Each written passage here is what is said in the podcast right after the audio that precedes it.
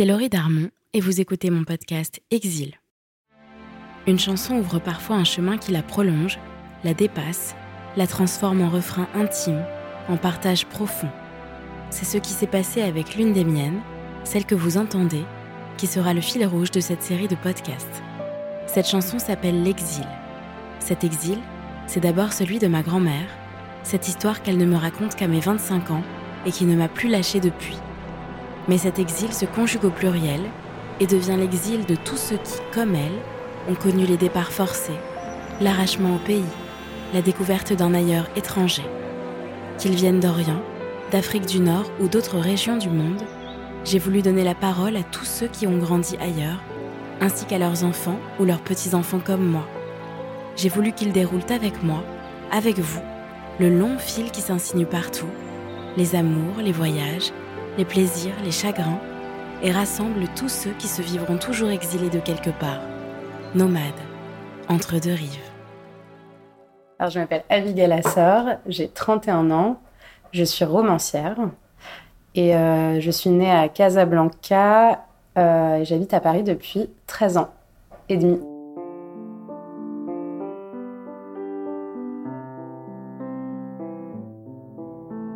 J'ai passé ma jeunesse au Maroc. Je viens d'une famille en fait qui est 100% euh, marocaine, euh, mais depuis des générations. c'est incroyable. Je m'intéresse vachement aux arbres généalogiques en ce moment. Et euh, ça remonte vachement loin, les, familles, enfin les noms marocains. Et puis c'est vraiment des. Ouais, depuis 1900, depuis milieu, milieu 19e siècle, quoi.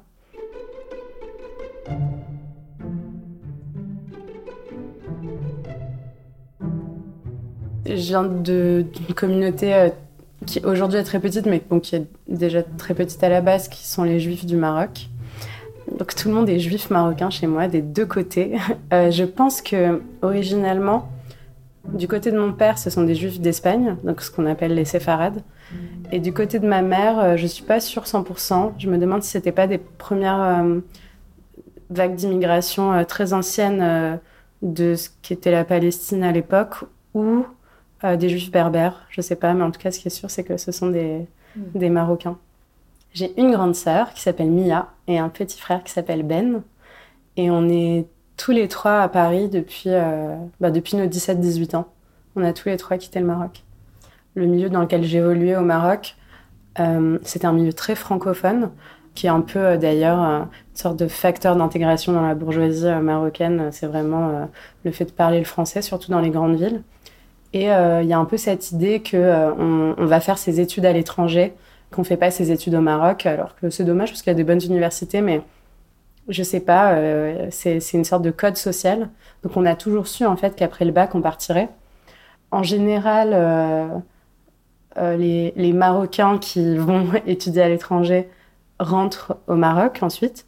Nous, on a choisi de rester en France. On n'est pas retourné au Maroc.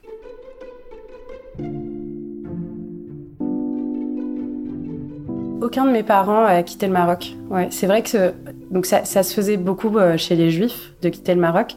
En fait, euh, il y a eu un protectorat français au Maroc. Je fais un, cours d'histoire, mais euh, il y a eu un protectorat français au Maroc qui a commencé en 1912 et qui s'est terminé en 1956. Et ce protectorat-là, il a beaucoup beaucoup changé le la façon d'être, la façon de se situer, la façon de se penser des juifs marocains, des musulmans marocains aussi. Donc euh, le protectorat commence en 1912, mais déjà en 1930, les juifs au Maroc parlent français, s'habillent à l'européenne, alors que les musulmans ne parlent pas encore le français, ne s'habillent pas encore à l'européenne. Ça arrivait plus tard dans les grandes villes. Je parle évidemment pas des montagnes, etc. Ça, dans le Rif, mm. ça c'est encore une autre histoire politique, une autre histoire sociale. Mais euh, en l'occurrence, euh, dans ma lignée, c'était euh, des lignées euh, urbaines, euh, donc des grandes villes, Casablanca, Marrakech, Essaouira, etc. La conséquence de ça, ça a fait que ça a vraiment créé, je pense, une scission entre les Marocains de confession juive ou de confession musulmane, et qui a commencé à avoir des vagues de départ auxquelles beaucoup de membres de ma famille ont participé, des oncles, des tantes. C'était souvent des départs pour la, France, pour l'État d'Israël qui n'était pas encore construit.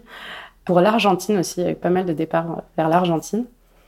Et alors, euh, par miracle, je ne sais pas comment ça s'est fait, mais que ce soit dans la lignée de mon père ou dans la lignée de ma mère, je suis issue de deux lignées où euh, on a fait le choix de rester. C'est peut-être une question de milieu social, parce que je pense que ces deux familles qui étaient bien installées, qui n'avaient pas forcément besoin de partir, qui n'imaginaient pas forcément qu'ils allaient, avoir euh, une meilleure vie ailleurs, euh, qui n'avaient pas de, projection en fait sur l'étranger. Et donc ils sont restés. C'est des gens qui ont, une, belle vie, euh, qui étaient ravis d'être au Maroc, qui se sentaient profondément marocains. Je le précise parce que moi, on m'a toujours dit quand j'étais au Maroc, pas t'es marocaine comme nous, t'es marocaine comme nous. Mes copines musulmanes me disaient ça. Et euh, j'étais très flattée, mais je me disais, bon, bah, si elles ont besoin de le préciser, c'est qu'il y a quand même cette idée que les juifs marocains, ils sont marocains, mais pas, pas tout à fait euh, normalement. Ce qui, au fond, euh, s'explique politiquement, puisque ils étaient, les juifs marocains, ils étaient sous le statut de la Dima, donc ils avaient un statut spécial d'étranger. Ils devaient payer en impôts, ils devaient s'habiller en noir, ils pouvaient pas porter des babouches jaunes, et puis ils, étaient, ils devaient vivre dans le Mela, etc. Le Mela, qui est une sorte de ghetto très spécifique au Maroc où les juifs vivaient entourés de murailles, avec des couvre-feux. Donc euh, ils avaient effectivement historiquement un statut euh, particulier, un statut d'étranger, un statut euh, de, on peut dire, citoyen de seconde zone. Ça a disparu ça avec le protectorat, mais je pense que ça reste dans l'inconscient collectif parce qu'en tant que juif au Maroc, je pense que dans l'inconscient collectif, il reste ce souvenir de l'histoire que les juifs sont marocains, mais pas que. C'était comme un pied dedans, un pied dehors. Ça, ça reste. Et ça, moi, je l'ai ressenti quand j'y vivais. Je le ressens toujours maintenant. Je pense que mes parents qui vivent toujours au Maroc le ressentent. Ce qui les empêche pas du tout d'être heureux, ce qui les empêche pas du tout d'avoir euh, plein d'amis, euh, euh, de toutes les confessions, de parler parfaitement arabe, d'être complètement épanouis dans leur pays. Mais il y a ce, rappel historique qui, je pense, pèse sur l'inconscient collectif. Je pense que de toute façon, que ce soit au Maroc ou dans d'autres pays, la place de, des Juifs, c'est aussi une place qui est en dedans et en dehors. Delphine Orviller, elle a, elle a écrit là-dessus, c'est vraiment intéressant. C'est toujours euh, le groupe qui empêche peut-être le, le fait de, de, rendre les choses complètement totales, complètement harmonieuses, où tout le monde se ressemble. Bah, il se trouve que symboliquement et historiquement, le juif dans les sociétés, il a toujours été en dedans, en dehors, un pied dedans, un pied dehors. Mais en même temps, moi, je trouve ça pas mal parce que je me dis, euh, c'est bien, ça empêche euh, l'uniformisation complète. Et en général, euh, l'étranger dans le pays empêche cette uniformisation. Donc, je sais pas s'il y a un sujet de résolution pour mes parents. Je pense que ils acceptent leur identité telle qu'elle est, à savoir des Marocains, mais des Marocains juifs. Et c'est une certaine manière d'être marocain. C'est une autre manière, mais qui est est et qui, qui pour moi n'a pas besoin d'être résolue. C'est juste comme ça et je trouve que c'est une belle identité aussi à avoir. Il y a de l'antisémitisme ordinaire, mais bon, il y a de l'islamophobie ordinaire. le, racisme, ça fait partie de la vie. Ça n'existe pas une société sans racisme. Euh, il faut toujours se poser la question, je pense, non pas euh, est-ce que ça existe l'antisémitisme, est-ce que ça existe l'islamophobie? Euh, évidemment que ça existe, mais hum, il faut se demander à quel point ces différents racismes ont un impact sur l'égalité des chances. En France, par exemple, l'islamophobie un impact sur l'égalité des chances. Un CV d'un musulman, il n'est pas aussi bien accepté qu'un CV d'un Français euh, euh, catholique ou euh, de, famille de tradition catholique. Chrétienne, pardon. Je dis catholique, mais ce n'est pas forcément catholique, même si c'est la majorité. Évidemment qu'il y, a de l'antisémitisme ordinaire, évidemment que moi j'ai pu entendre à table, chez mes copines, des choses sur les juifs pas particulièrement agréables, mais en vrai, euh, on entend ça partout, on entend ça euh, dans toutes les communautés et envers toutes les autres communautés. Mm. Le racisme ne va pas disparaître. Si je me concentre simplement sur l'égalité des chances, aujourd'hui au Maroc, il euh, n'y a pas d'impact sur l'égalité des chances. Donc pour moi, c'est pas un racisme qui fait du mal, c'est un racisme qui peut te faire sentir toujours déjà étranger, mais pas qui empêche, en tout cas. Je pense que mes parents ne ressentent pas de discrimination je pense qu'ils peuvent ressentir une forme d'antisémitisme, mais bon, ça c'est très partagé et tous les racismes sont très partagés. Et moi, on me demande souvent si je suis française. Et j'ai aucune raison d'être française parce que les, la colonisation au Maroc, euh, elle n'a pas du tout abouti comme en Algérie à une naturalisation des juifs. En Tunisie, il n'y a pas eu de naturalisation des juifs, mais c'était facilité, les naturalisations étaient facilitées pour les juifs tunisiens. Au Maroc, c'était pas du tout le cas. Ils étaient considérés euh, ben, comme euh, citoyens marocains, euh, sujets marocains. Il n'y a pas eu du tout ces volontés de, naturalisation, même si je pense que les, les juifs l'ont voulu. À un moment, ils étaient très inspirés par ce qui se passait en Algérie, mais c'est pas arrivé.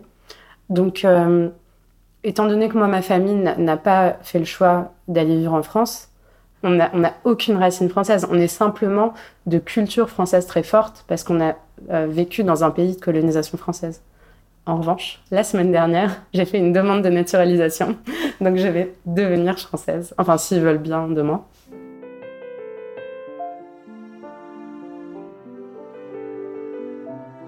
Euh, moi, j'ai toujours su que je prendrais un aller simple, que je ne reviendrai pas au Maroc parce que euh, j'avais beaucoup de colère moi contre le Maroc. Je trouvais que c'était pas un pays qui accueillait euh, les femmes. Je trouvais que c'était pas un pays où on avait des libertés individuelles. Je me sentais extrêmement surveillée. Je trouvais qu'il y avait une chape de plomb euh, morale, religieuse très forte, et j'y étais pas du tout épanouie. Ça veut pas dire que j'aime pas le pays, mais enfin j'aime le pays comme on aime un frère avec qui on se dispute beaucoup. Et je me rappelle, adolescente, que j'étais très en colère et que je fantasmais beaucoup la France. Je, me disais, euh, moi, je vais être dans un pays où euh, c'est pas celui qui a le plus d'argent qui gagne son procès, où euh, tout le monde peut aller à l'école, où il y a de l'argent dans les hôpitaux. Et j'étais mais fan de la France. Après, j'étais aussi scolarisée dans un système français, donc ça a aidé. Mais j'étais pas du tout contente d'être dans ce pays-là. Et, et je voulais absolument m'en aller. Parfois, j'ai un peu le regret de me dire, euh, ben, j'aurais pu euh, revenir en arrière, euh, retourner sur mes, sur mes pas et puis, et puis essayer de changer les choses au Maroc. La solution que j'ai trouvée, c'est plutôt d'écrire un livre là-dessus, mais j'ai pas les épaules, en fait, de, vivre ça. J'ai pas les épaules de vivre avec des libertés individuelles qui me sont retirées. J'ai pas les épaules de même négocier avec l'ordre établi et de toujours tenter de trouver des failles, pour euh, vivre comme j'ai envie de vivre. J'ai des amis qui sont retournés, qui sont très heureuses parce que c'est un très beau cadre de vie. Et puis, les Marocains sont tous extrêmement gentils. je pense qu'il y a un ADN de gentillesse. Et c'est vraiment agréable de vivre au Maroc. Il y a un vrai accueil de l'autre. Et mon père, par exemple, quand il est en France, il est traumatisé.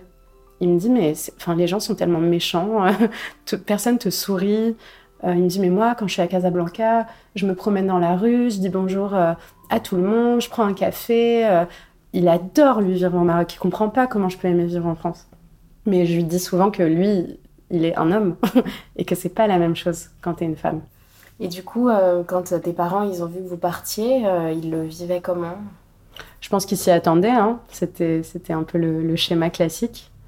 Je, je pense qu'ils n'ont jamais attendu de nous qu'on revienne. Je pense qu'ils savaient très bien que c'était un aller simple. Je pense même pas qu'ils nous le souhaiteraient en fait parce que euh, ils ont conscience aussi de ces problèmes de liberté et eux ils s'en accommodent très bien et puis ils ont fait ce choix mais je sais pas s'ils le souhaitent pour nous. Ils voient aussi que le monde est, en train de changer le monde est en mutation enfin surtout pour les femmes mais il y a, quelque chose à, vivre de puissant et je pense qu'on le vit plus pleinement quand, la religion est pas mêlée à tout. Et puis surtout euh, les juifs sont extrêmement minoritaires. À nouveau, euh, voilà, ça pose pas de problème parce que euh, c'est une communauté qui, vit, euh, qui vit avec bonheur et apaisement. Mais c'est dur d'être d'être le seul de quelque chose. C'est dur d'être différent parfois. Mais c'est agréable aussi d'être dans un pays où il y a d'autres personnes qui partagent sa culture. et surtout, la France, il y a tellement de séfarades, alors que euh, dans le monde, il y a plus d'Ashkenaz, mais je pense que oui, ils, espéraient pas forcément pour nous qu'on vive comme ça, extrêmement minoritaire euh, dans, ce pays-là. Et je pense qu'ils sont heureux aussi qu'on bah, qu'on vole de nos propres ailes et puis qu'on parcourt un peu le monde. C'est un peu étrange euh, de se dire que voilà cette lignée si longue de juifs marocains touche à sa fin, mais c'est peut-être aussi le sens de l'histoire. Et donc, comment s'est passée ton arrivée en France? Mmh, très bien. En fait, j'ai pris la mesure d'à quel point j'étais étrangère.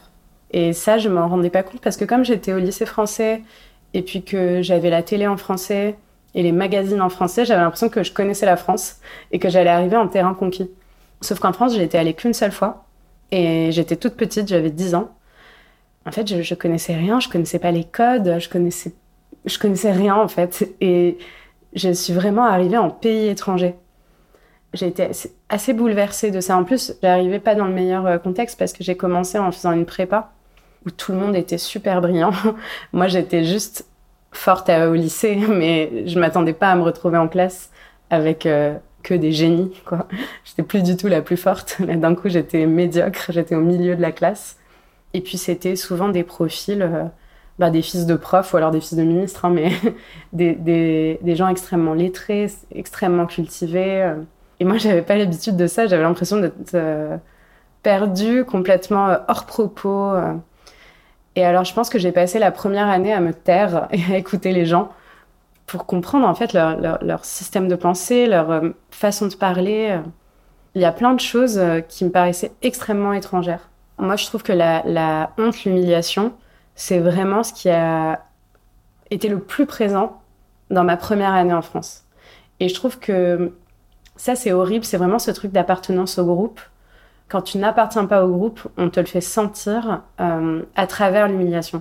Je trouve ça vraiment terrible et je trouve ça assez, euh, assez fort, particulièrement en France, parce que ensuite j'ai vécu un petit peu à Londres et je trouvais que comme c'est une ville très cosmopolite où tout le monde vient un peu de partout, il n'y a pas tellement cet idéal auquel se conformer, mais en France, il existe cet idéal. Et je l'ai vraiment senti. Par exemple, euh, je te raconte une de mes hontes quand je suis arrivée.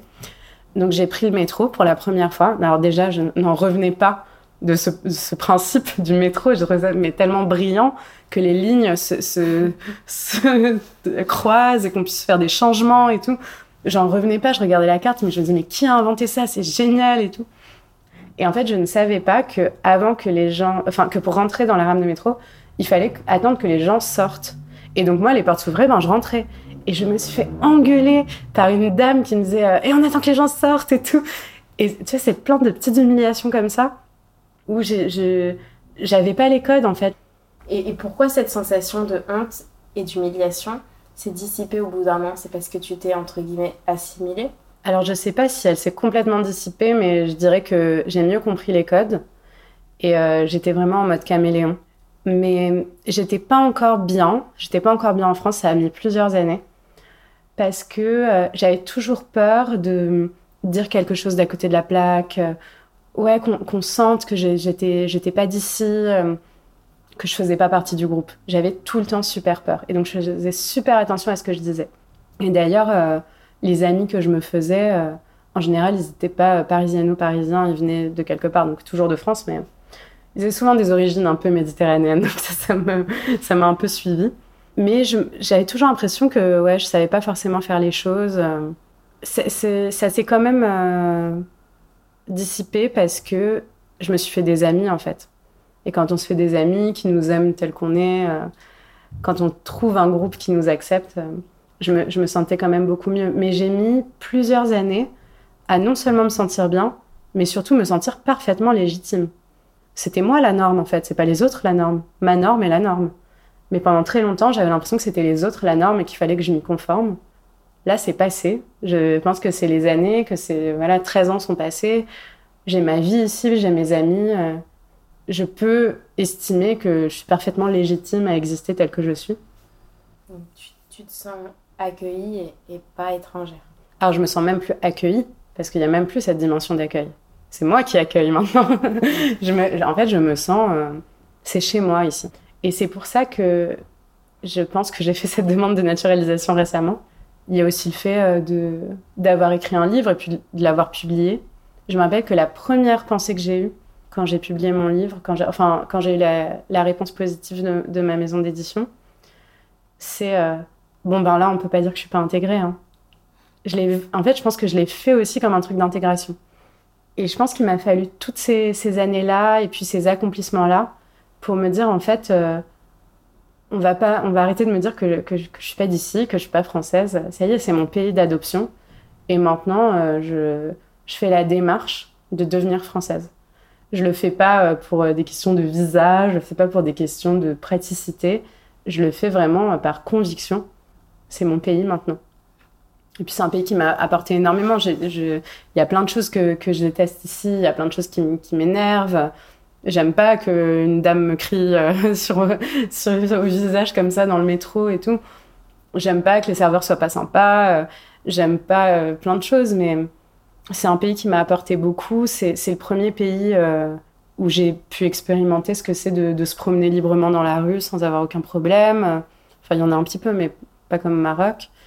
C'est un pays qui m'a nourri aussi intellectuellement parce que c'est ici que j'ai fait mes études, c'est ici que j'ai commencé à, à, vraiment écrire euh, sérieusement. J'ai rencontré euh, des profs, des amis. Enfin, c'est vraiment un pays qui m'a nourri. Donc euh, là, je suis prête à, en faire partie sans me sentir en, trahison par rapport au Maroc j'arrive à me dire que je peux être pleinement les deux, à 100% les deux. Et justement, tu dis que tu as écrit un livre. Ton livre, il revient beaucoup. Enfin, c'est une histoire qui se passe au Maroc. Pourquoi cette histoire-là? Pourquoi le Maroc? Ouais, pourquoi le Maroc? Pourquoi j'ai écrit sur le Maroc? Ouais, j'avais, j'avais écrit un premier roman avant ça qui, qui avait rien à voir, mais que j'avais pas réussi à faire publier.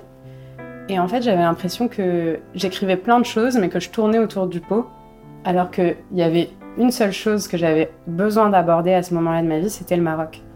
Et je crois qu'il y avait quelque chose que j'avais pas encore compris du Maroc, qui est ce, cette ambivalence permanente entre euh, l'ordre établi, les, codes moraux, les codes religieux euh, qu'on attend euh, de chaque personne. je te donne un exemple. C'est interdit d'avoir des relations sexuelles hors mariage. C'est interdit par la loi. Mais bon, techniquement, c'est impossible. Tu peux pas interdire aux gens d'avoir une sexualité. Donc, tous les citoyens marocains sont en négociation permanente avec l'ordre établi, ce qui est attendu d'eux, et euh, ben, leur, existence d'humain sur la Terre, euh, leurs désirs, leurs passions, euh, leurs envies. Et en fait, il y a toujours une ambivalence parce que tu sais pas à qui tu peux dire la vérité, tu sais pas à qui tu peux mentir. Il y a toujours en fait ce, vernis social en permanence qui fait qu'on vit tout le temps dans l'ambivalence. Et donc j'avais, je crois, besoin de détricoter cette ambivalence-là pour la comprendre. Donc j'ai recréé en fait en fiction le système dans lequel j'avais grandi et en le recréant, je l'ai compris. J'ai compris où se situait la violence symbolique, j'ai compris où se situait la domination, j'ai compris où se situait le mensonge, ça m'a permis en fait de tourner une page de quelque chose qui m'avait fait beaucoup souffrir, euh, surtout adolescente, et en fait de, de, penser cette plaie. Maintenant, euh, j'arrive à, à, penser au Maroc avec euh, une joie un peu enfantine. En fait, j'arrive à, y retourner avec amour. J'arrive à, à aimer le pays sans avoir cette colère, cette amertume pour le système, parce qu'en fait, j'ai compris, je vois ce qui se joue grâce à l'écriture du livre. Et donc ça m'a permis de faire la paix aussi. Est-ce que dans ta façon d'envisager ta vie, tu as cette pensée que euh, l'endroit où tu es peut aussi devenir un souvenir et tu pourrais t'établir encore ailleurs, etc. Est-ce que c'est resté un système? Alors avant, oui, ça l'était.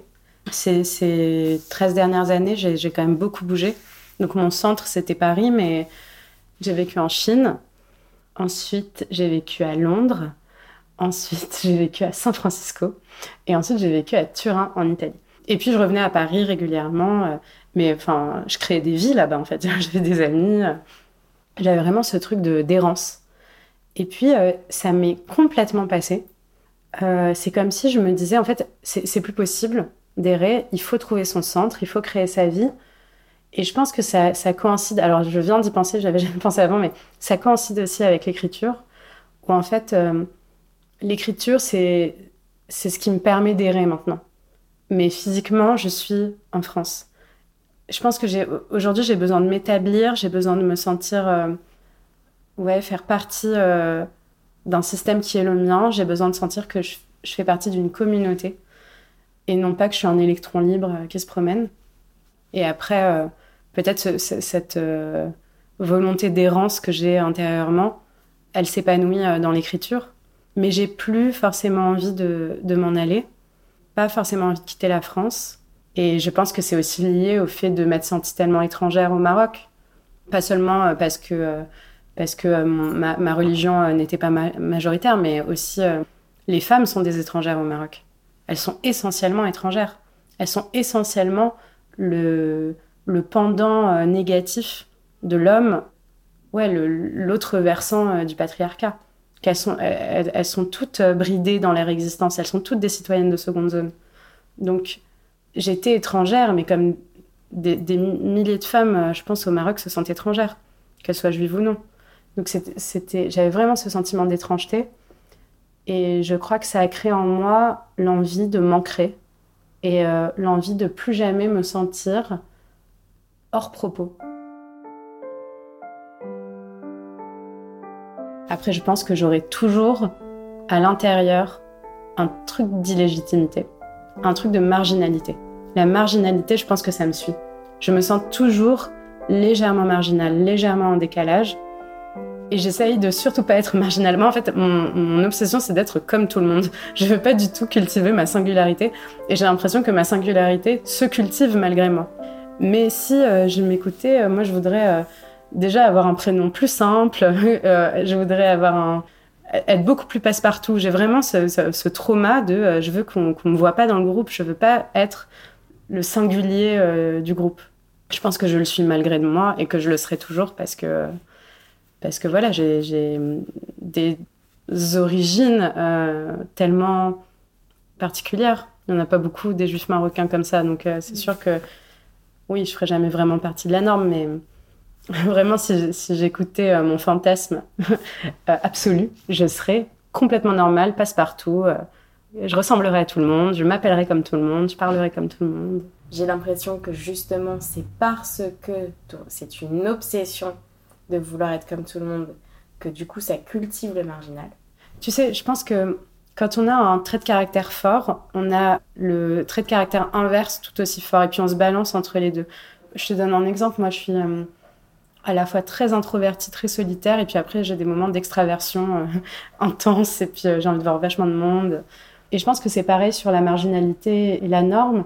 J'alterne dans des moments de, de grande volonté d'être comme tout le monde, et puis après, je fais des actions euh, bah, qui me marginalisent ou qui me singularisent, comme écrire un bouquin. Je veux dire, euh, si j'avais pas envie d'être singulière, peut-être que j'aurais fait autre chose, j'aurais été comptable, quoi. Mais je veux à la fois être comme tout le monde et à la fois il y a des choses en moi qui se réveillent parfois malgré moi et, puis je fais des choses euh, très singulières. Mm. Donc ça, ça, me reste. Je, je l'efface pas complètement. Et alors, deuxième chose que, sur laquelle je voulais rebondir, si tu n'avais pas eu ce parcours est-ce que tu penses que tu aurais peut-être choisi un autre métier? Euh, Peut-être. En fait, oui, je, je m'étais fait la réflexion la dernière fois qu'il y a des personnes qui n'ont jamais connu ce que c'est d'être différent. Ils sont, par exemple, euh, nés euh, musulmans au Maroc ou bien alors chrétiens en France.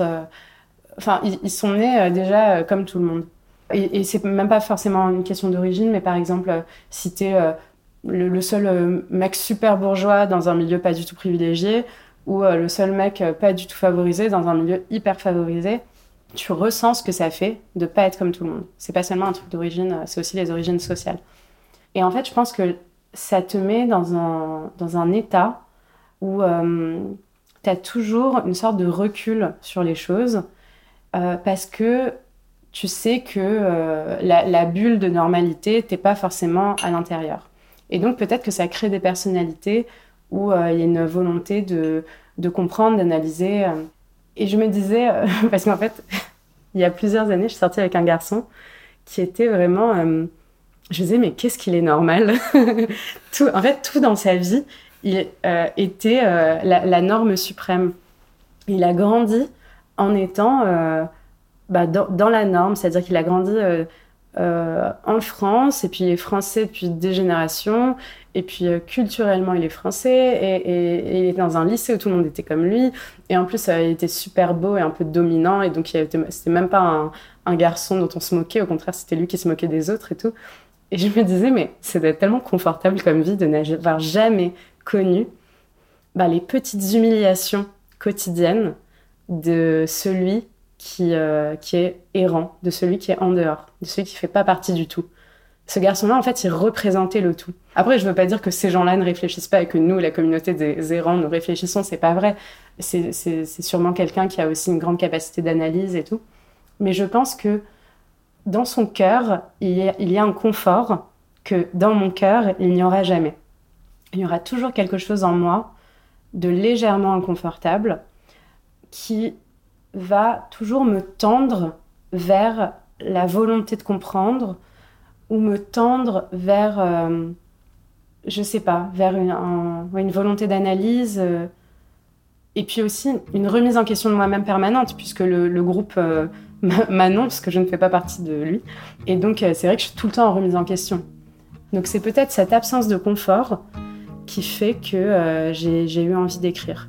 Ça, a créé, oui, ce, une volonté de comblement, de, compréhension et, de me dire en fait, ce système-là, cette norme-là, que je ne comprends pas et dont je ne fais pas partie, si je suis capable de l'écrire, ça veut dire qu'au fond, euh, je l'ai comprise et ça veut dire qu'au fond, je peux faire partie du truc. Donc je, recrée à chaque fois des systèmes. J'écris que sur des systèmes, des systèmes sociétaux, des systèmes familiaux, mais c'est toujours sur comment marche un système. Et je pense que je m'exprime pas en écrivant, je détricote et je retricote hmm. pour comprendre ces systèmes autour de moi dont je me sens toujours, toujours un petit peu exclue. Quelque part, c'est-à-dire que ton écriture, elle vient aussi de, cette histoire-là. Ah ben oui, elle vient, je pense, de, la sensation de marginalité. Simplement, moi, j'écris pas forcément euh, Bonjour, je me sens marginal. Il y a des gens qui écrivent ça, c'est souvent très réussi. Euh, j'écris euh, surtout Voici le système en face duquel je me sens marginale, je vais aller l'explorer. Mais oui, c'est sûr que le, sentiment de marginalité, c'est peut-être le, moteur de toutes mes actions et de tous mes traumatismes. et les photos défilent sur le coin de la table. Je la surprends fragile, déverse quelques larmes. Elle se souvient de tout, les parfums, les couleurs. Le temps n'a rien dissous juste là dans son cœur. Elle me dit les détails, l'insouciance comme un fruit qui poussait en bataille sur le sol du pays. Et soudain le silence, la déchirure immense, l'exil.